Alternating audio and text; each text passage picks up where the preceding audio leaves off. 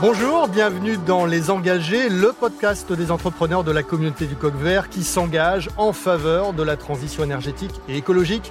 Je suis Paul-Emmanuel Géry. Nourrir la planète sans l'épuiser, c'est le défi lancé au secteur alimentaire alors que nous serons sans doute 10 milliards d'habitants sur Terre en 2050. Que mangerons-nous demain? Quelles nouvelles protéines vont arriver sur le marché? Pour répondre à ces questions, Ariane Voyatzakis, la responsable du secteur agroalimentaire de BPI France, nous dressera un état des lieux des enjeux et des innovations du secteur. Dans cet épisode, deux entrepreneurs de la communauté du coq vert vous ouvriront également les portes de leur laboratoire usine où l'on travaille sur l'alimentation du futur. Alice Vachet a ainsi rencontré le PDG de Valorex, Stéphane Delot, pour parler du potentiel naturel des graines oléoprotéagineuses et des végétaux. Et puis, je vous emmène tout de suite en Haute-Garonne, près de Toulouse, à Saint-Orens. C'est là que se trouve Agronutris, cofondé et présidé par Mehdi Berada. Agronutris qui transforme des insectes en protéines.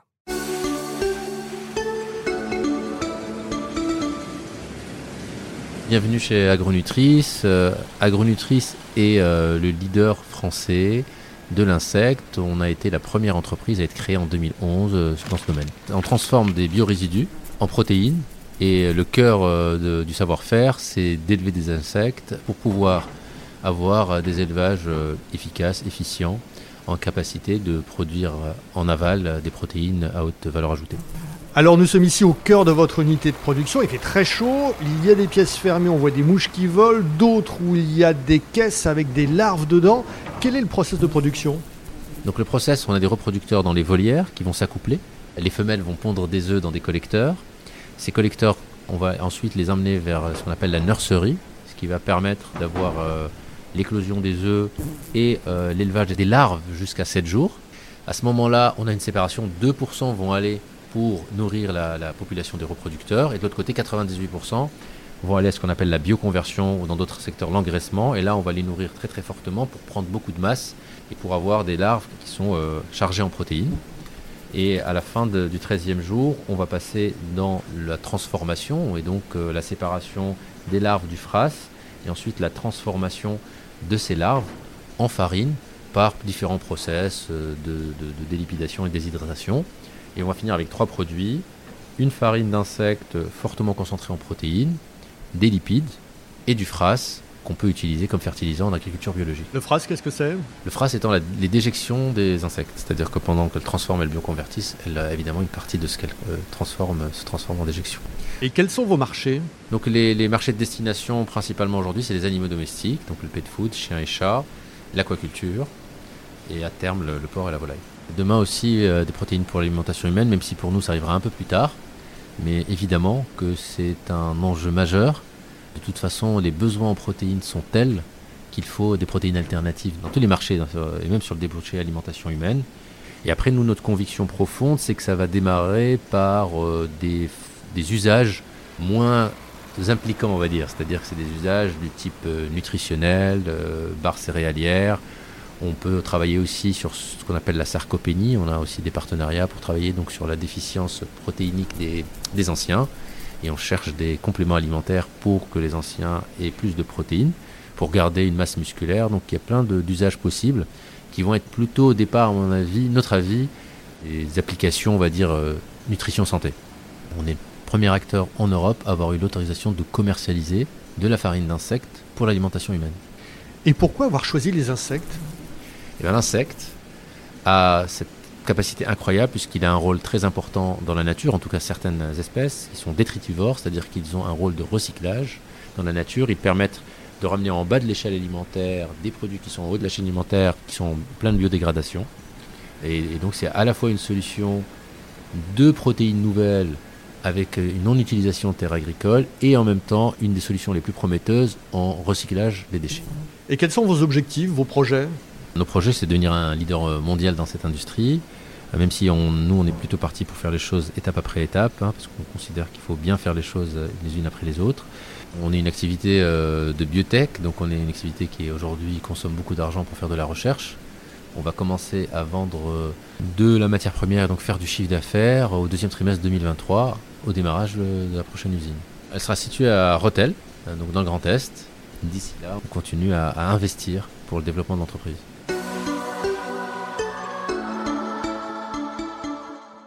À noter qu'Agronutris n'innove pas uniquement dans le domaine de l'alimentation, mais aussi dans celui de l'organisation du travail.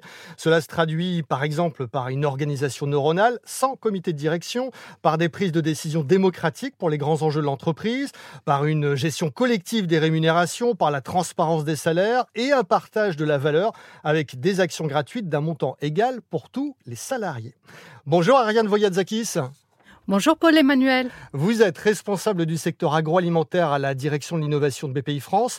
Euh, c'est vous qui animez euh, l'ensemble des actions conduites euh, justement par BPI France en matière d'innovation sur ce secteur. Une réaction sur Agronutris? Oui, Agronutris comme Insect et Innovafeed sont les fers de lance de la filière française des insectes, une filière d'excellence, leader dans le monde pour nourrir les animaux des vaches et demain les êtres humains. Elle a démarré pour nourrir les poissons avec un secteur euh, qui se développe beaucoup, euh, notamment pour l'aquaculture. Et demain, ces insectes pourraient aussi nourrir le bétail. C'est un enjeu majeur parce que l'Europe importe 65% des protéines qu'elle consomme. Et c'est principalement du soja pour l'alimentation animale. Or, on sait que le soja contribue à la déforestation des forêts tropicales. On parle de déforestation importée. Aussi, l'actualité récente avec malheureusement la guerre en Ukraine a mis en évidence l'objectif de souveraineté alimentaire.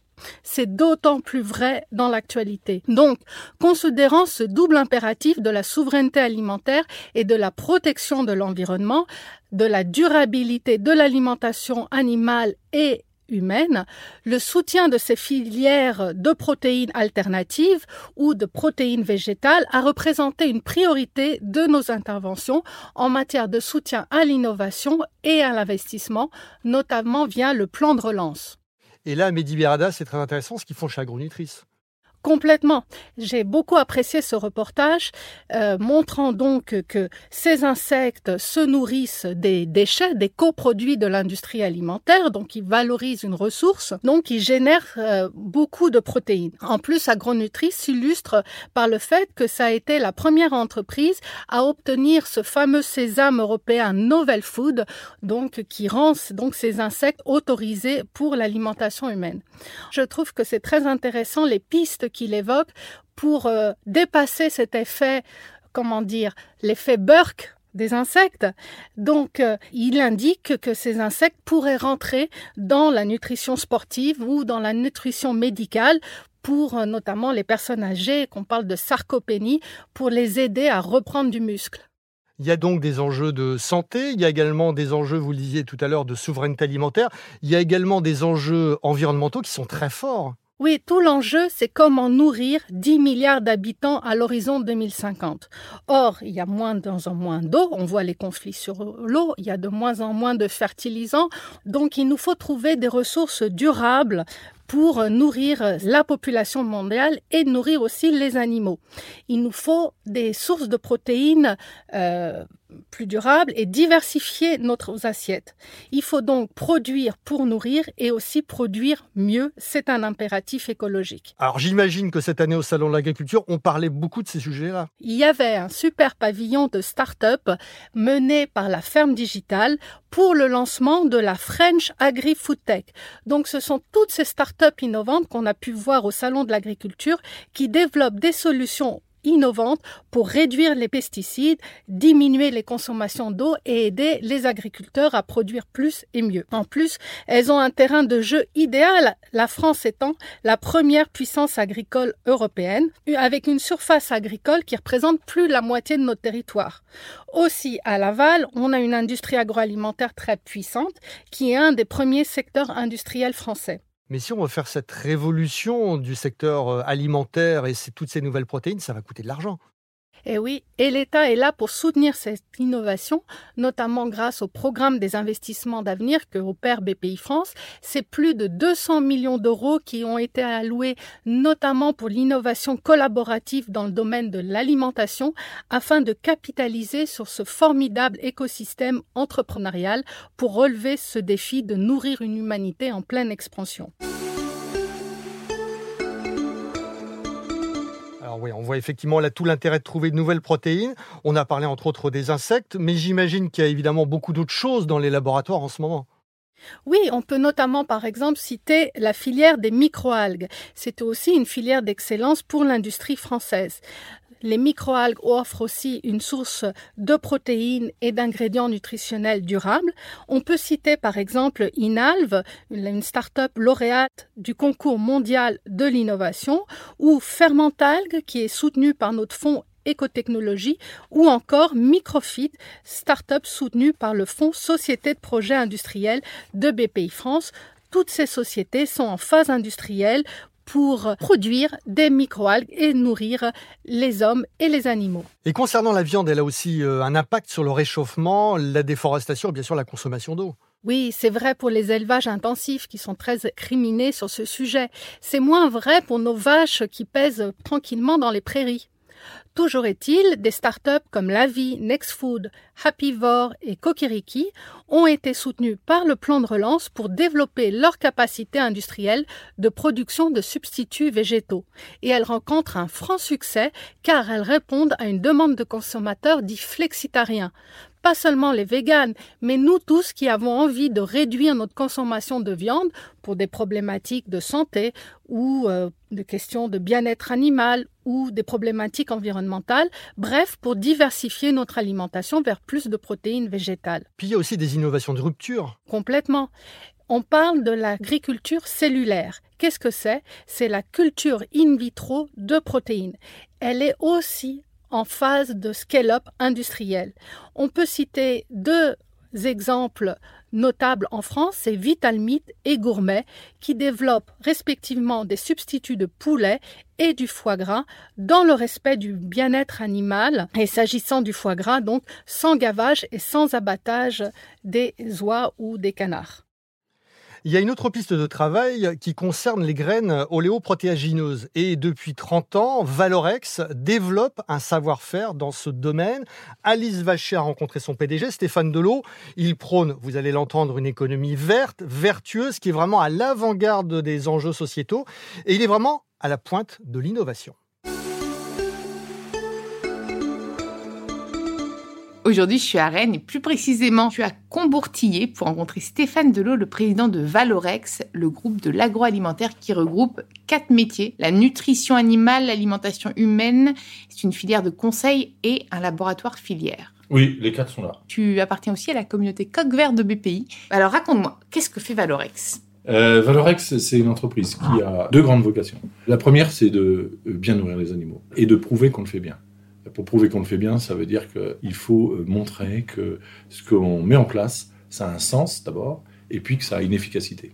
Alors, nourrir les animaux, pour nous, ça démarre euh, dans le champ. On va commencer par produire du végétal, produire des protéines végétales. Et donc, dans le champ, la plupart du temps, c'est des champs français. Le plus près possible de tout. Comme ça, on évite pas mal de choses. Puis en plus, tu es bossé de l'agriculteur local. Complètement et on améliore euh, la qualité des sols parce qu'on va venir injecter euh, dans la rotation d'un agriculteur des productions de protéines.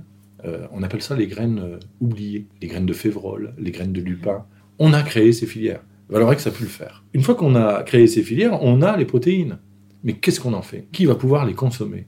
Ceux qui les consomment le mieux et qui sont complètement capables de les digérer et de les transcender parce qu'ils les améliorent dans leur, texture, ça devient une protéine animale, bah, c'est l'animal.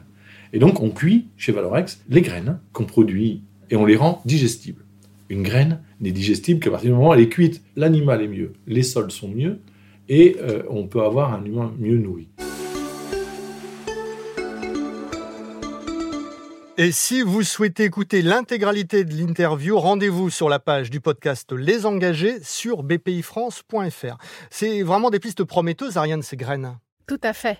Valorex, donc, qui existe depuis plus de 30 ans maintenant, a une technologie propriétaire pour rendre ces graines plus digestes, parce que euh, c'est euh, notamment le lin est peu digeste pour les animaux. Donc en le rendant plus digeste, on l'aide à libérer tous ces ingrédients favorables pour les animaux qui sont en meilleure santé et en finale pour nous, puisque euh, ces graines de lin contiennent de l'oméga 3, source naturelle d'oméga 3, et dans les produits d'origine animale, on trouve plus d'oméga 3. Et ce qui est remarquable, c'est que Valorex a été à l'origine du filière intégré bleu-blanc-cœur, donc a créé toute une filière de ces produits et les faire connaître auprès des consommateurs.